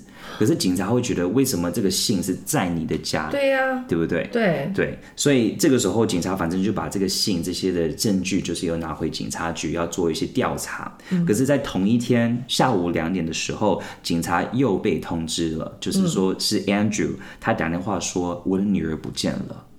然后这个时候，警察又回去 Andrew 的家，然后 Andrew 就解释说，他们可能以为就是我的女儿是我老板的女儿，然后他可能今天早上有那个火的时候，我们大家分心的时候，他们可能利用那个时间，就是把我女儿绑架绑走了。哇！OK，所以现在他们是这样去解释，对，但是警察当然会觉得可疑，嗯，right？所以他们就是有一点半假装在相信，就是现在 Andrew 他们在讲的这个的一个说法，这个说法，可是他们自己也在做一些调查，嗯，然后他们问这个爸爸说：“那你上次是什么时候看到你的女儿？”嗯，因为他们也通知 Andrew 的老板。他们说：“你女儿在家吗？”哦，她在家，很安全啊。嗯、所以现在警察问 Andrew 说：“那你什么时候看到你女儿？”他说：“哦，今天早上两点半的时候。” OK，凌晨两点半的时候，就是这个火还没有起起火之前，他说我有看到我的女儿，嗯，right，所以警察呢，他们就因为不太相信 Andrew，也不太相信这个 Alyssa，所以他们就把他们两个带去警察局，然后就是用测谎机来测试他们。然后 Andrew 呢，他讲的部分呢，其实好像没有找出他有骗人，嗯、但是 Alyssa 他们在问他一些问题的时候，发现这个测谎机有测出他在骗人。比如说，他们问 Alyssa 这个后母说：“你有伤过 Zara 吗？”嗯、那 Alyssa 说：“没有啊。”然后那个测试机就是有测出他在骗人。嗯、然后他们问他说：“你你有认识有伤过 Zara 的人吗？”他说：“没有啊，也在骗人。嗯”他们说：“那你知道谁写的这个勒索信吗？”嗯，然后他说：“我不知道谁写的。”也是在骗人。嗯，好，那因为第二天的时候呢，这些警察们他们就派出这些搜救犬，嗯，去找出有没有这些任何就是 Zara 的线索。嗯，然后这些这些狗他们去找啊、呃、Andrew 的车的时候，他们发现了有死人的骨灰。好，所以这个时候 D N 那个警察就做一些 DNA 的测试，然后发现是血。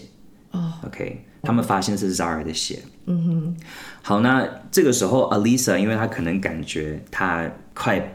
就是 Alyssa 可能有一些压力，嗯，然后而且警察，因为他们这个时候还在做这些测试，是需要时间，嗯，所以他们先去用不同的方式先去逮捕 Alyssa，这是一个警察很厉害的一个一个技巧。因为如果今天他怀疑你杀了人，可是他这个本来就需要时间，所以他会去找你其他做的一些罪来逮捕你。嗯，对。对，所以因为 Alyssa 之前他有一些不同的罪，比如说盗窃罪，嗯，还是他有威胁过别人，然后他也写过一些不。不好的支票，反正他的过往一点都不光明，一点都不光明。然后反正就用这些小罪来先逮捕他，先、嗯、先 hold 住他，确保他不会跑走。嗯、然后那个 Andrew 也是，Andrew 也有写过一些不好的支票，什么什么小罪，也是逮捕了他，嗯、让他们两个不能跑。然后在这个时候，Alyssa 因为有压力了，所以他就承认说，那个勒索信是我自己写的。哦，OK。但是字迹后来专家应该也会看得出来吧？呀，专家其实都已经怀疑过他，可是他自己讲出来就是可以说已经有证据了。对对，因为怀疑跟证据是两码事情。没错，警察就算就是百分之百觉得是你，还没有那个证据，你就没有办法用这个罪去逮捕这个人。嗯、好，那这个时候，因为 Alyssa 的闪婚的女儿也有在某一个场合有跟警察说，其实警察被通知的那一天，就是 Zara 被说被被绑架的那一天。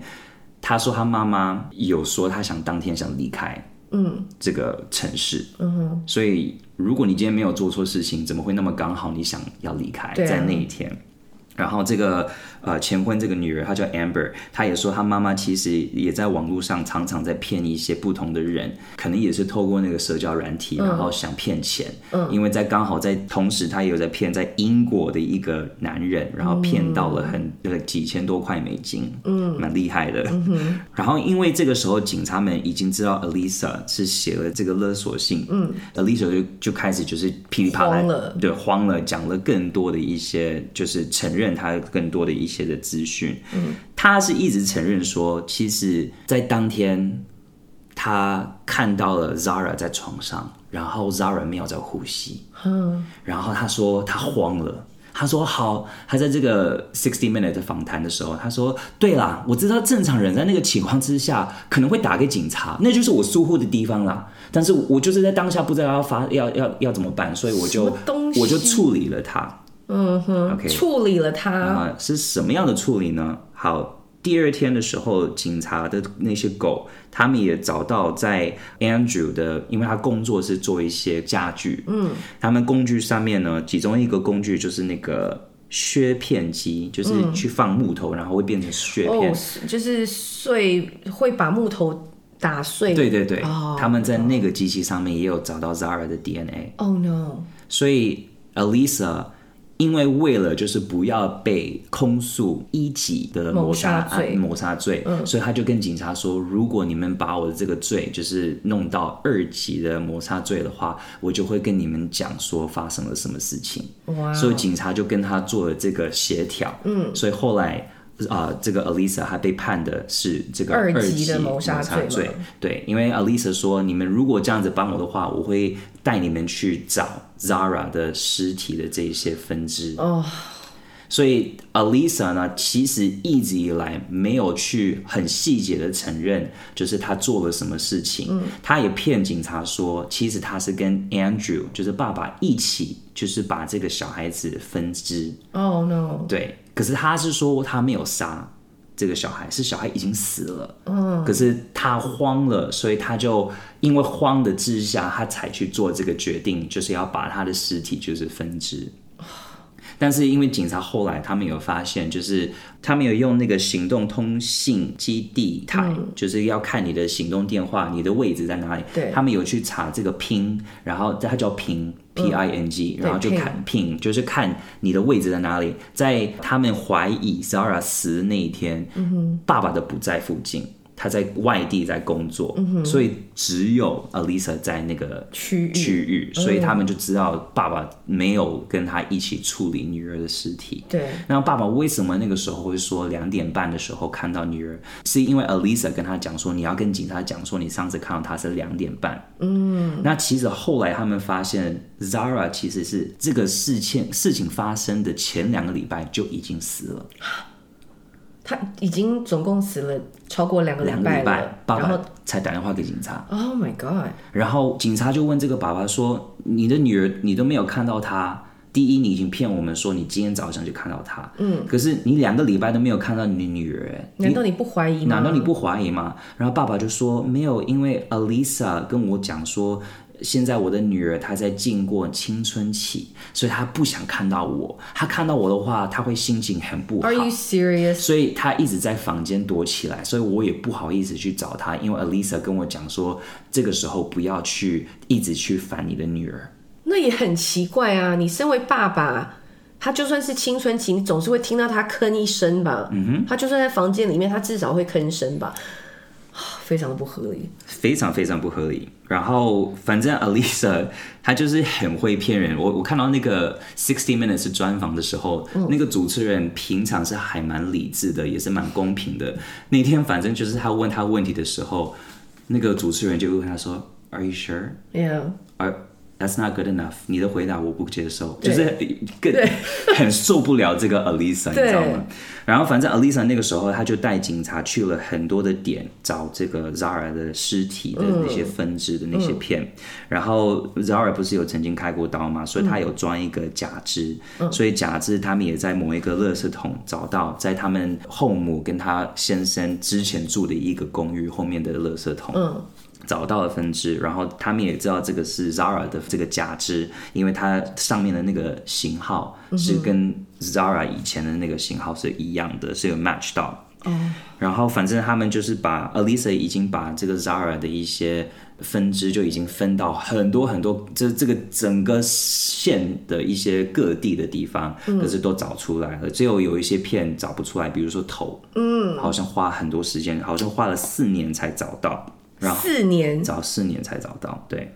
然后反正就是警察，他也跟警察讲说，他那个床垫也丢到哪里去，嗯、棉被也丢到哪里去，这些也收回了。然后他也跟警察说，你你们可以在那个浴缸里面的那个排泄口，可以找到一些的 DNA。嗯、然后他们也找到了一些，就是可能血迹呀、啊，还是一些有的没的找到了。嗯，所以他从头到尾讲的意思就是说。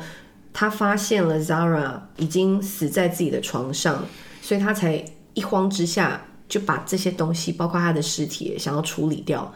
可是光是处理掉这个动作就很可疑啊！如果只是因为他自己在床上死亡，他本本身就有一些病史，那为什么连什么床单跟他睡过的东西全部都要处理掉呢？为什么要把他所有的相关的东西都想要毁灭掉？就是怕警察以后会查到任何的蛛丝马迹，或者是一些 DNA 的比对，光是这一点就非常的可疑啊！他的这个动作，嗯哼，Well，另外一个，你刚刚记得我说他去澳洲的时候，他有带他的那个还没有离婚的先生一起去嘛？对。然后这个人呢，他叫 Aaron，、嗯、然后他一直就是骗 Andrew 说他是 Alisa 的哥哥嘛，哥哥对不对？那我有跟你说，其实他一直很想靠近 Zara，、嗯、对不对？对。所以据说在那个时候，Aaron 的两个亲戚，他的一个表哥，一个表弟，嗯、他们就是喜欢拿 Zara 来当他们的性方面的发泄物。哦，啊，讲到这个我就好想哭。反正反正你想一想，这个女孩子从小就已经已经有经过那么多恐怖的过程，然后。她被带去美国，然后被答应，就是她会有新的一些希望，嗯，然后就有这些东西发生在她身上，真的很。因为后来他们没有找到太多的证据，在于是说，就是这个 Aaron 他的两个亲戚真的有对他怎么样。但是当这个两个亲戚他们知道 Zara 的这个事情已经被警察在观察的时候，他们两个很慌张，嗯，而且他们也有就是跟他们的亲戚们说，我们现在要走了，我们要逃离这个地方，我们要离开这个地方。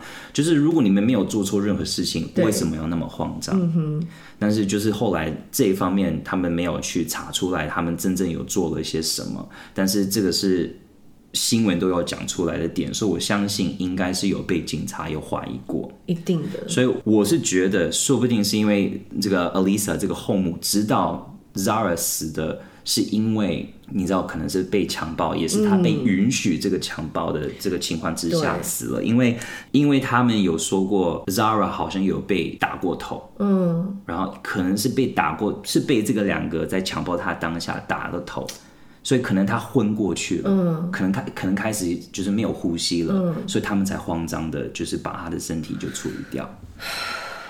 呀、yeah.，我这些这种人真的，我只能说他就是该死。呀、yeah.。反正到最后的时候，就是那个 Alyssa，他就被判二级的二级的谋杀案谋谋杀罪，所以这样子就不能是无期徒刑。对，所以他只被判了十年。凭什么？他被判了十年，所以他二零二五年的时候，其实他就可以离开监狱。嗯，然后警察虽然很怀疑爸爸。因为爸爸怎么可能两个礼拜都没有看到女儿，都没觉得怎么样，对不对？对啊。但是他们没有足够的证据来说，就是爸爸也有在这个杀女儿的情况之下也有关系。嗯，而且他们也觉得，以 Alyssa 的这个个性，这个后母的个性来说，如果爸爸真的有做出任何就是关关于他女儿死亡的事情的话，他早就会讲出来。对。但是因为 Alyssa 她不会是因为爱情还是感情，就是。保护这个爸爸，可是他都没有去讲这个爸爸有做任何事情，嗯、他只是一直在花时间跟精神，even 在这个专访的时候来否定说他跟这个事情有关系。对，然后听说现在 Alyssa 因为他在监狱嘛，他在坐牢嘛，对不对？嗯。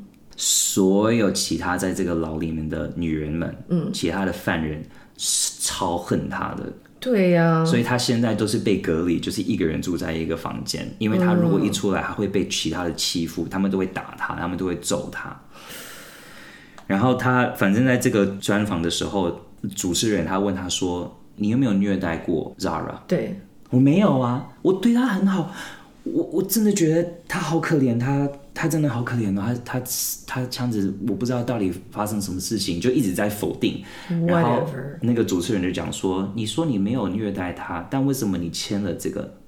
然后他就给他看了之前他自己签了一个东西，嗯，然后那个签的那个上面有其中一条是说我有虐待过。Zara 用精神上面，还是身体上面，还是情绪上面的那虐待过他。嗯，这个时候这个后母，因为他我觉得他是一个病理骗子。嗯，他应该是没有办法控制自己骗人。他说：“哦，我我签过这个，我我我我应该是被骗的，我应该是被被陷害要签这个东西，我我我没有签过这个东西。”然后那个主持人就是说：“你有啊，因为就在我面前。”反正就是一直在讽刺他。对，然后。我虽然 Alyssa 她二零二五年就会被放出来，嗯，但是警察他们有用其他的一些罪，因为他后来也有去卖毒品什么的，哦，他们用这些罪，就是他一离开二零二五年，他一离开的时候，他们又要逮捕他，然后让他就是再做一个十年。哦，赞，有一点就是用那种方式觉得来惩罚他，来惩罚他，就让你不让你好过，啊。对，然后反正这个整个社区，因为 North Carolina 在美国，它算是一个蛮乡下的一个地方。嗯。所有的人没有想过这种事情会发生在他们这个区域，嗯，所以我觉得这个案件唯一让我觉得有开心一点的事情是，很多这些不认识 Zara 的人，嗯，都被这个事情影响到，他们在帮他做一些仪式啊，就是拿那些蜡烛纪念他。对，然后这些妈妈们，因为他们可能会想到、这个、自己的小孩，这个女孩子。不只是一个小女孩，她也是一个残障儿童。嗯，对啊。然后受到这样的对待，会让他们想到他们自己的小孩，让他们想到他们自己这个整个社区的儿童们。嗯。所以他们更有讲出一些话，比如说，他们说，如果你有看到任何的虐待对的倾向，一定要报出来，一定要通知，因为他们就是这些邻居们，他们有试着去通知，可是他们可能觉得他们可以做更多，对，就可以确保这些儿童不要再。被伤害了，所以也许这就是这个案件唯一可以找出的一个乐观的地方，就是也许在那个区域的人，他们会更去坚持去做这个方面的注意。没错，你知道，其实讲到身为那种邻居或者是跟你不相关的人，但是如果说平常有人看到小孩子有疑似被凌虐的一些痕迹，统计上来说的话。呃，邻居或不相干的人，只要看到是小孩或者是小动物有被凌虐的痕迹，他们都比较愿意去报警，或者是比较愿意去关注。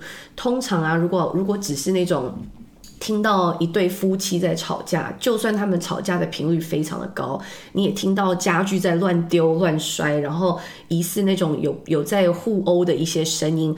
大家都会比较不愿意去介入的原因，是因为很多时候他们会觉得，如果他们这个样子会被认为是八卦，然后硬要去介入别人的家务事，那普通人就会觉得说，我为什么要去惹这样子的一个麻烦到自己的身上呢？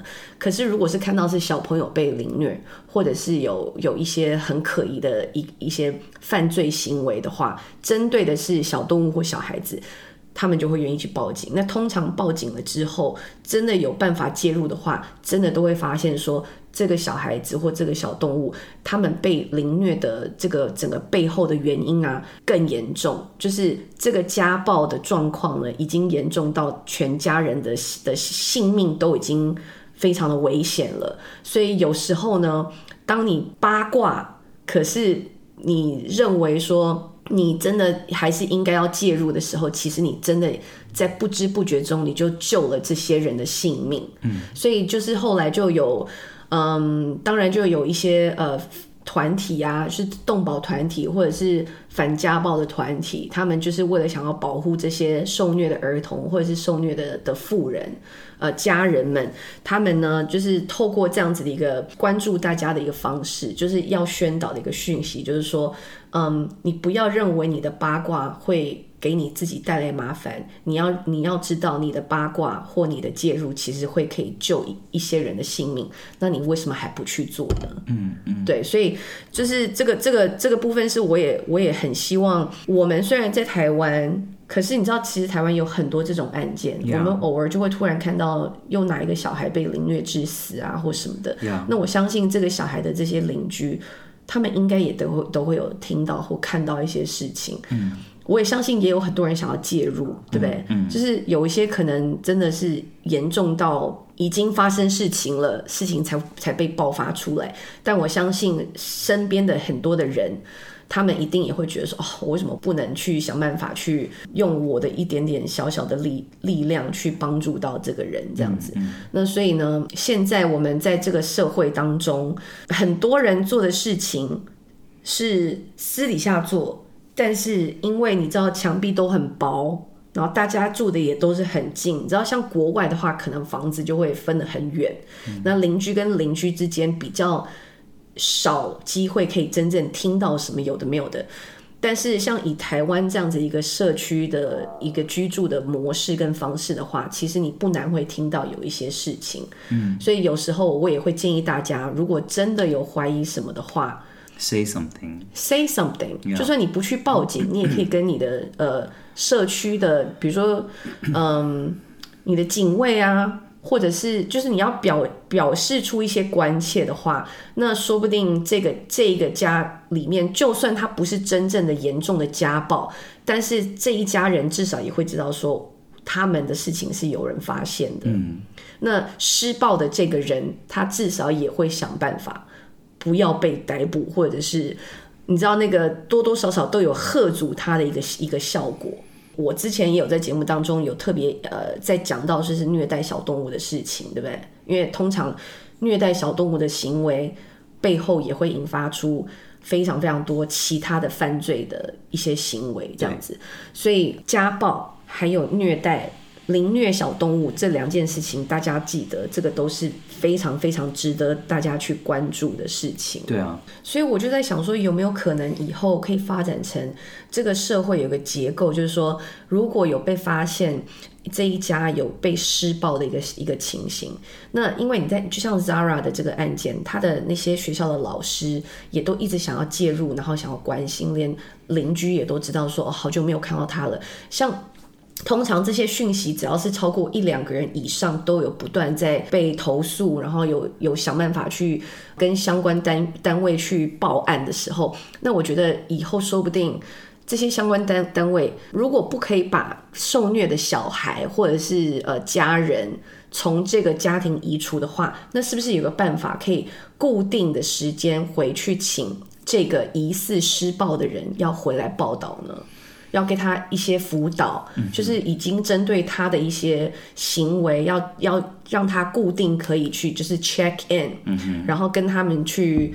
就是透过辅导，可以让他知道说，你的这些施暴行为已经让我们严重怀疑你的家人的安危了。嗯嗯，就是你知道把那个注意力注意力转移了，不是说那些被虐的人一定要被移除，而是我们去针对施暴的人来做一个关注的话，说不定这样子也可以有帮助啊。我觉得如果是有这样的系统，系统当然会很好，因为可是你要知道，我们现在就是有社工在做这个事情，对，但是社工真的太忙了，没错，他们太多案件。而且，我真的觉得社工是我们的社会里面其中最伟大的一一些人，没错。他们要照顾那么多的家庭，可是他们人数也不够，没错。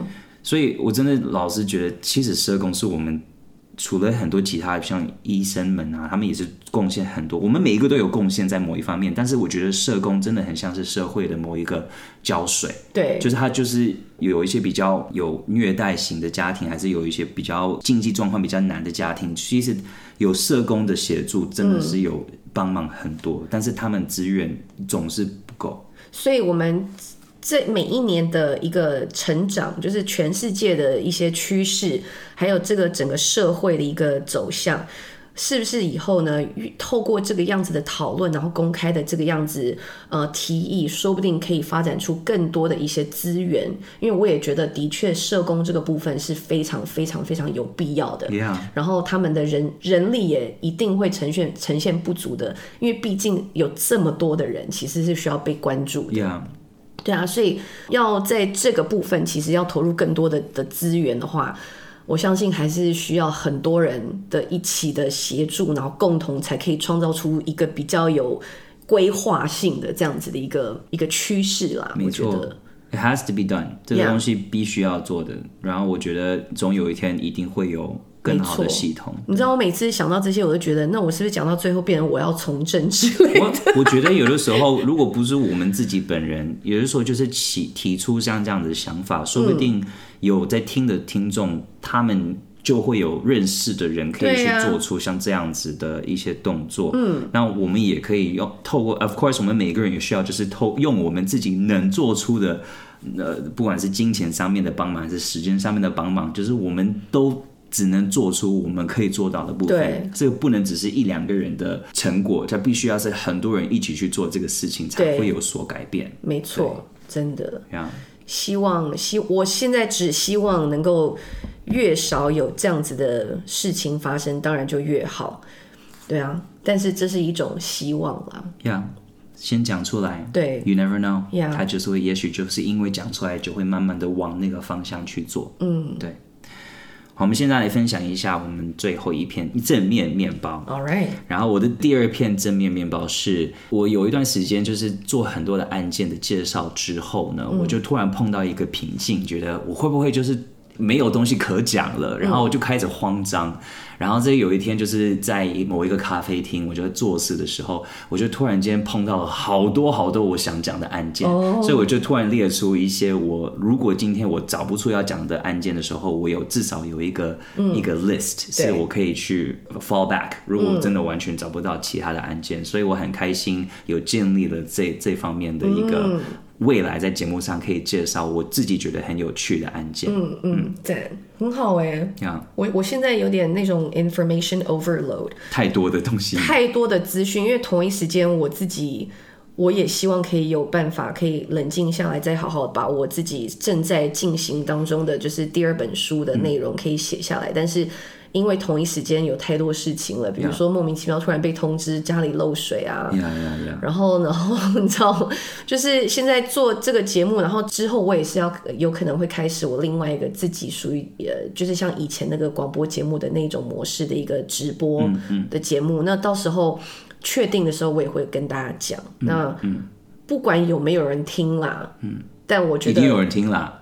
啊，反正只要有十八位，你不知道现在有多少人看到、听到你在暗黑森林，他们多开心嘛？对啊，我有我我，因为我跟你讲，我自己会不知道要在哪里看留言。说真的，我唯一、啊、唯一看得到的是在 Instagram 下面的留言，嗯、其他的我真的不知道怎么看。但是有你跟我讲，我就真的很开心。嗯嗯，所以我也完全了解，就是你有时候会突然之间。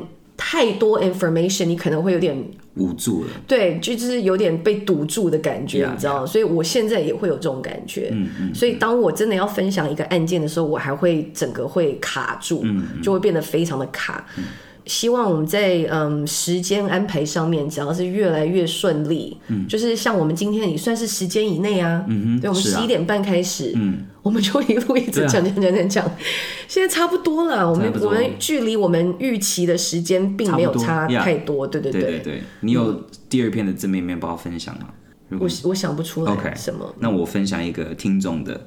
他说：“我的正面面包是把你们所分享的故事写进我的两份报告中，分别是电电变态松永泰事件以及 Jonestown 的集体自杀事件。嗯，我都是上班时间很无聊，很想睡觉时。”开暗黑森林来解瞌睡，没想到收获良多，有时一集听了好几遍。重点是还利用上班时间完成了两份学校报告，我根本是薪水大盗吧？他说对老板而言可能是负面泡面。他说 By the way，他说我们的声音都很有磁性，尤 尤其是开头跟结尾，好好听。开头跟结尾，他会不会只听开头跟结尾？就是欢迎走进暗黑森林，然后跟最后就是再次感谢大家，拜拜，拜拜。他说哦，好好听哦。